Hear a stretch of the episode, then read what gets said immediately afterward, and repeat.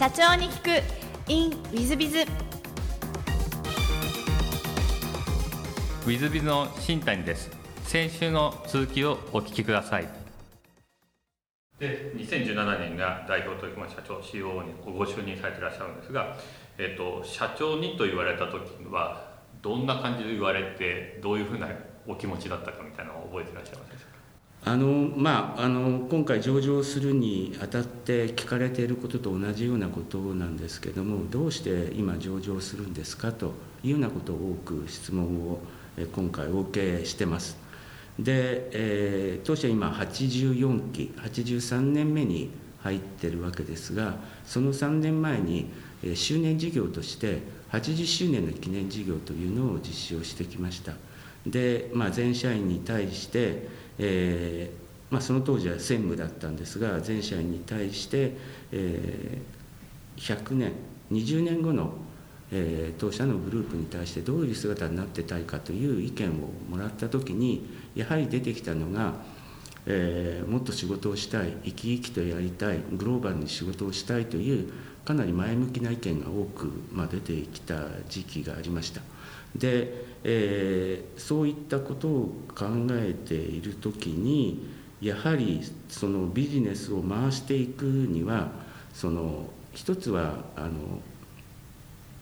ファミリーカンパニーですとどうしても内向きになりがちなので、えー、目線が外に行かないそれから、えー、資金的にも限りがあるのでビジネスのスピード感がない、えー、いうことでまああの、まあ、上場という一つの選択肢の中であってそれで、まあえー、それをしたい、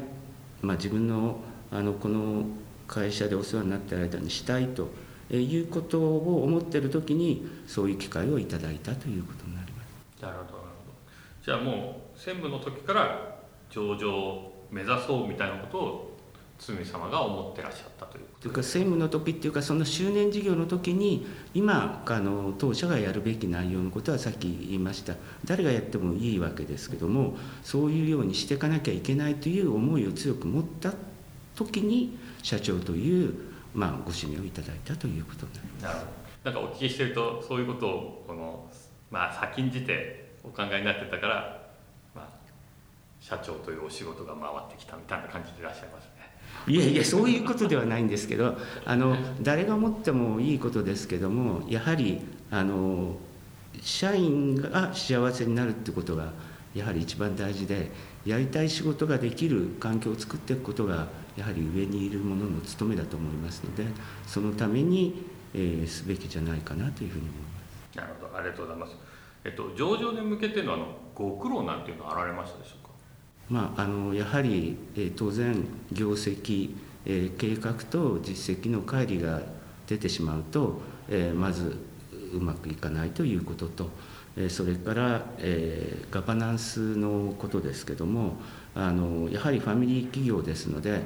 とそれと同時に80年間のこれまでの仕事の仕方社内の体制というものがありますのでまあ、あるべき姿それから、えー、指示コードに合わせるように変えていくっていうことがやはり大事だったと。この2点がやはり大事なことだったなと思います。ありがとうございます。そうしましたあの、まあ、おそらくリスナーの皆さん方も皆さんよくご存知でいらっしゃると思いますけれど、まあ、事業内容ですね、ぜひ、気分職人様、気分様の事業内容をお教えいただけたらと思います。はいあの当社はまあ気分食品気分グループのまあ親会社として気分食品の社長をさせていただいておりますが気分食品は魚肉練り製品を中心としてまあ惣菜それから免状商品それからお正月商品それからえ惣菜といったものをメインに製造販売をまあ国内で実施をえしています。でグループも含めて北海道から沖縄までとそれから、世界9カ所に現地法人それから、提携先を設けてですね、国内海外でビジネスを行うとともに、えーまあ、関連事業として、えー、ロジスティック事業も、えー、実施をし、えーまあ、83年の歴史のある企業だということでございます。ありがとうございます。えー、まあ皆さん方よく食べていらっしゃると思いますが。ありがとうございます、はい、はい、ちょっと全く違う質問もさせていただければと存じますが好きなの好きなことを事前にお聞きまして美味しいもの楽しいこと楽しめば何でも良いですということで、はい。えー、美味しいもの好きということで、まあ、食品会社の社長さんらしいお答えではあるんですけど、はい、やっぱりそのかまぼことかそういう系もよくはお食べになられるもんですか？はいやっぱりかまぼことはそっちも美味しいなって感じながらこう食べて。あの美味しいものを食べてる時は人間は幸せだと思いますし自分が食べてなくても人が美味しそうに食べていることっていうのは幸せになる。ですから美味しいものっていうのはやはり世の中、まあ、人間だけではなくてあの犬や猫も全てそうですけども幸せ感を感じる。でやはりあのいろんなことを忘れられる。だから美味しいものって大好きです。ありがとうございます。本当に食品会社の社長様らしいお答えで大変ちょっとあの 共感というか私も注目してしまったんですけども、えっと、座右の銘もお聞きしまして感謝即実行ということでこれが社前ということでいらっしゃるんですが、はい、まあ、こちらを座右の銘に選ばれた理由というのは何かございますでしょうか？あの上り坂下り坂という話をしましたけどもあの自分が登ってるんだと思うと下ってってしまいますのでやっぱりあの登らせていただけることに、えー、感謝をする感じるということも必要ですがやっぱり感じたら何か表現をするありがとうと言うとかそれからえそのことを何とかするということでやはり感謝だけではなくてあの感謝プラスあのできる時にちゃんと形に表して表現するということで、え当社の社税にもなって創業者がこの言葉を感謝即実行という決めた時にはあのこういう、まあ、エピソードがあるんですけども何かいいことをしてしまって、えーなので、えー、お礼を言おうと思ってまあいいやと今度会った時にと言ったらその方が亡くなってしまって、えー、その一言を本人に伝えることができなかったというエピソードからですね、えー、もう感謝を持った時には、えー、すぐ、えー、表現をするんだというのが残ってましてこれまで自分のまあ、サラリーマン人生の中でですね、えー、共感するものがありますのでこの言葉を好きな言葉として挙げさせていただきました。ありがとうございます。大変勉強になるお話でございますが、えー、最後のご質問なんですけども、この番組、経営者向け、全国の社長様向け、もしくはこれから起業する方向けの番組でございまして、もしよろしければ、社長の成功の秘訣をお教えいただけたらと思っております。はいまああのえー、どれが成功して、まだ今が成功しているかどうかも分かりませんので、あの口はばったいようなことかもしれませんが、あの成功するってこういうことなんだろうなという形でお話をさせていただこうと、えー、まあ、えー、いうふうに思います。今少し話しましたがあの女性手は返す波と同じことで波を押せば波が返ってくるでこれの繰り返しが人生だというふうに思いますのでアクションを起こす波をして足が返ってくる。ったらやっぱりちゃんと波を返していくと。いう、まあ、コミュニケーションもそうですし先ほどの感謝即実行もそうですしもらったものをちゃんと返す。帰ってきたらもらう。それから一番やっぱり大事だなと思うのは自分から先に出す。いつももらうことばっかり考えるんではなくて、えー、商品でも美味しいものを提供すれば必ず買っていただける、えー、買っていただけないということは自分がえー、お客様の満足いくものを出してきてないんだと、えー、いうことを思いますのでまず自分から、えー、あらゆることをやってみる返してみるということが大事なことじゃないかなというふうに思って、えー、まあ、そういうことをあの肝に収めながら、えー、できない自分を知った激励してます。ありがとうございます。あの謙虚でいらっしゃるだけだと思いますけども、あの大変勉強になるお話でございました。えー、リスナーの皆さんも本日はお忙しい中お聞きいただきまして誠にありがとうございました。ぜひ皆さんのご参考にしていただければと存じます。堤社長様、本日はどうもありがとうございました。どうもありがとうございました。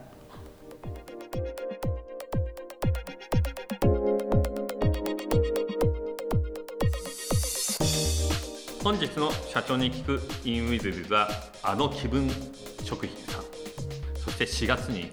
東証一部に上場していらっしゃる堤社長様でいらっしゃいました。堤様が、まあ、いわゆる上場の立役者ですね、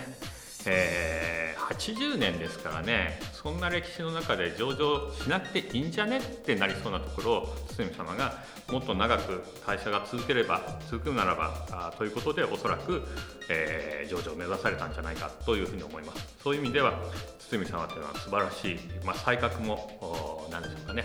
エネルギーも能力も全て素晴らしい社長様でいらっしゃいますね。で特に私感動したのは感謝即実行。これは社税だと。で社税でそれを身につけてるからやっぱりサラリーマンとしても出世し結果的に代表取締社長になりそして上場企業になられていらっしゃると。こういう感じだと思いますのでやっぱりですねよく分かったことはあの経営理念とか社税とか、まあ、こういう言い方いろんな言い方しますけど、えー、そういうのを徹底した企業がやっぱり生き残るし長くいくんだなと。そしてそれが実現できてる社員さんたちがいるところが、まあ、次の社長も次の社長も生み出してくるし長く続けられる理由なんだな。で堤社長さんを見てましたらいわゆる社税がもう徹底的に体に入り込んでるでそれをちゃんと実行してるし、えー、謙虚。ものすごく謙虚。だから感謝即実行って、あ、ある意味謙虚な言葉ですからね。だから気分さん気分職人さんはそこら辺が多分社員さん相当徹底されてるんで素晴らしいな。それは成功するだとってさすがだなというふうにですね本当に心から思いましてやっぱり気分食品さんみたいなのをウィズウィズ株式会社を目指さなきゃいけないんだ。私がもっと謙虚にならなきゃいけないんじゃないか。僕が感謝即実行しなきゃいけないなっていうふうに一番反省した次第でいや久々にちょっとですね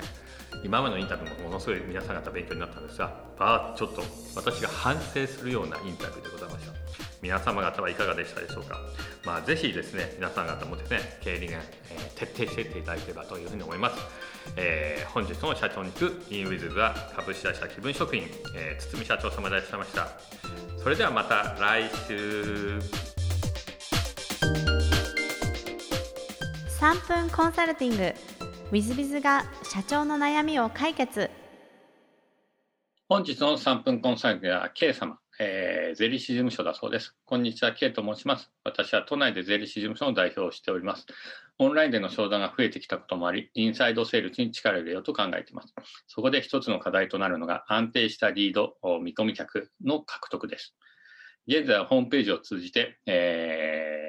ターゲット企業にアプローチをしたり、既存のクライアントからの紹介が中心ですね。この構造に頼らず、見込み客は発掘できないと考えているのですが、そういったことには疎く、えー、疎いもので、え、何かアドバイスいただければと思いご相談いたしました。何卒よろしくお願いいたしますということです。えっ、ー、と、税理士事務所さん、私もよくですね、ご相談いただいています。で、お勧めするのは、ね、セミナーをやることです。それも今だとオンラインですね。二つの方法があります。 Zoom とかでライブでセミナーをやる方法と、えー、動画を撮って、えー、実際ホームページに貼り付けたり、YouTube に出して、えー、宣伝して見てもらう方法と、まあ、二つの方法があります。えー、まあ、税理士事務所さんで、例えば資金調達とかですね、事業計画の作り方とか、または、あ融資獲得できる事業計画の作り方とか、まあまあいろんなテーマがありますので、そういったのを節税とかもあるかもしれませんね。えー、まあセミナーをやるというのは一つの方法じゃないか。それもオンラインでやるというのは方法なんじゃないかなと思います。で、もう一つ考えなきゃいけないのが、やっぱりですね、えっと、ホームページの充実ですね。で、ホームページからやっぱりお客さんを引っ張るので、SEO 対策とか必要になってきます。なので、えっと、私はよく言っているのは、ホームページとオウンドメディアにする。オウンドメディアってことは、まあ、コラムなどをいっぱい書いて、まあ、200記事とか100記事とか書いて、えー、それで SEO 対策をすると。で、さらにそこに SNS、まあ、えー、Facebook とか、なんでしょう、Twitter とかインスタとか、今だとクラブハウスですか、とか、えー、YouTube とか、まあ、いろんなものをうまくつなげながら、うちなんか、ポッドキャスト、これ、ポッドキャストですけども、おつなげたりとかですね、いろんなことしながら、えー、ホームページに戻ってくるようにする、みたいなことをしております。で、もう一つが、えー、メルマガとか LINE アット、今でいう公式アカウントですね。LINE の公式アカウントで、えー、お客さんを囲い込んで定期的にメールマガジンを出したり、えー、LINE を出したりすることによって、えー、戻ってくるようにする。みたいな仕組みをするのがオウンドメディアで。まあ、そんなような仕組みをしていくことは大変大切です。で場合によっては Facebook 広告なんかも打ったりとかですね、リスティング広告がちょっと効くかどうかわかりませんが、やったりとか、そんなことをやるというのが、えー、まあ、王道っちゃ王道ですね。その中にセミナーとかセミナーの動画とかをうまく絡めていくと、SEO 対策としてもいいと。まあ、YouTube をやると、えー、ちゃんとホームページをつなげなきゃいけませんが、YouTube をやってホームページとうまくつなげると、えー、Google、YouTube は Google なんで順位が上がりやすいみたいなのがありますね。まあ、そんなようなこと考えていただければと思います。えー、私のコンサル先もセミナー数多くやってる会社で、えー、年間100本、200本やってて、この前なんかは3000人ぐらい集めてセミナーをやってました。Zoom でやってます。えー、もしくは違うオンラインの仕組みでやってます。で、そんなに感じでやってますと、もう完全にホームページと SNS をうまく組み合わせて、YouTube とか組み合わせて、うまくやっていってます。それもメルマガ会員登録が3万人とか、YouTube のチャンネル登録が3万人とか登録できるようになってきます。まあそういう意味では、ウェビナー、セミナーなんかをやるのが、まあ王道っちゃ王道なんじゃないかなと思います。で、私も実を言うとセミナー集客の代行をやらせていただいてます。えー、有名なあ税理士事務所さんもお手伝いしたことありますし、コンサルティング会社さんなんかも毎月のようにお手伝いをさせていただいてます。そういう意味では、えっ、と、社長様と出会いたいということでしたら、私どもにご相談いただいてもいいんじゃないかなと思います。最近の経営相談の結構その社長と出会うためにはどうすればいいかっていうんで、私も相談していただきまして、まあ、いわゆる広告、うちの広告主になっていただければ、私もが、えっ、と、いわゆるリード客、見込み客をお渡ししますというサービスをやってますので、ご相談いただければと思います。何卒よろしくお願いいたします。えー、本日の3分コンサルティングが以上となります。ぜひ皆様ご参考にしていただければと思います。えー、よろしくお願いいたします。